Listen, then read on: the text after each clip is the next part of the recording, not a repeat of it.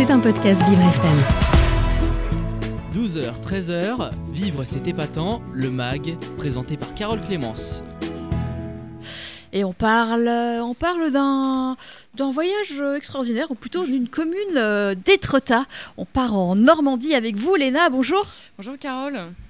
Et oui, donc on va parler de, ce lieu situé dans le département de la Seine-Maritime en Normandie, une station euh, balnéaire de, 1300 habitants et qui attire plus de 2 millions de touristes chaque année.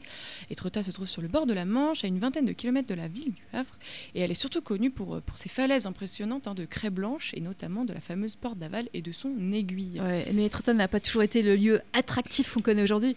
Euh, oui, non, non, autrefois, elle était, cette commune était uniquement tournée vers la pêche avant que le village se développe au 19e siècle en tant que vraiment station balnéaire. En 1665, sous Louis XIV, la plage d'Étretat est placée euh, sous la protection directe du roi et devient une, capitainerie avec une garnison. Ensuite, le projet euh, qui dure depuis longtemps de construire un port euh, militaire est définitivement abandonné à Étretat. Le tourisme se développe, appelé le tourisme se développe à Etretat, appelé au XVIIIe siècle Estretal. La ville est décrite comme une, belle petite ville près de la mer et à une petite distance du cap d'Antifère. Au XVIIIe siècle également, la ville cultive et affine des, huîtres pour, pour Marie-Antoinette. La route se faisait euh, dans la nuit de d'Étretat jusqu'à Versailles. Plus tard, la ville est victime de, des guerres mondiales. La Seconde Guerre mondiale va mettre euh, un frein à la croissance du tourisme de la ville. Les Allemands occupent la ville et détruisent le casino et les villas.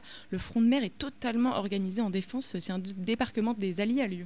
Et euh, Etretat est également connu pour avoir attiré euh, les artistes les plus prestigieux. Oui, Etretat et ses falaises ont toujours inspiré les, artistes et la commune accueillera de nombreux artistes. Claude Monet découvre en 1868 Etretat et revient ensuite tous les ans pour y peindre euh, en tout plus d'une centaine de toiles toutes différentes.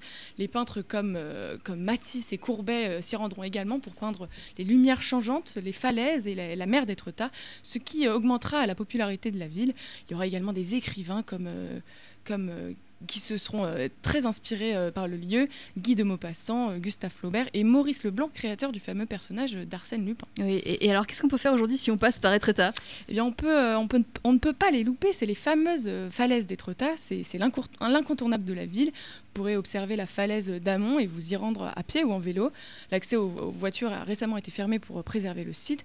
Vous verrez euh, la fameuse aiguille qui se trouve au large de la falaise. Elle mesure plus de, 55 mètres de haut et se trouve vraiment seule au milieu de l'eau. L'aiguille a été très populaire également grâce euh, à Maurice Leblanc car il s'agissait du repère d'Arsène Lupin. À ce sujet, il existe le Clos d'Arsène Lupin lieu créé par euh, la petite fille de Maurice Leblanc dans ce lieu qui est l'ancienne maison de l'écrivain et maintenant un musée au, héros Arsène Lupin et à son créateur.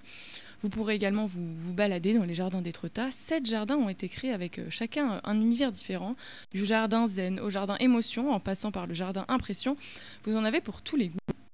Sur la plage d'Étretat, si, si, la météo vous le permet, vous pourrez aisément, faire du kayak ou du paddle avant de faire une pause dans les, restaurants de la côte qui proposent des fruits de mer et autres spécialités.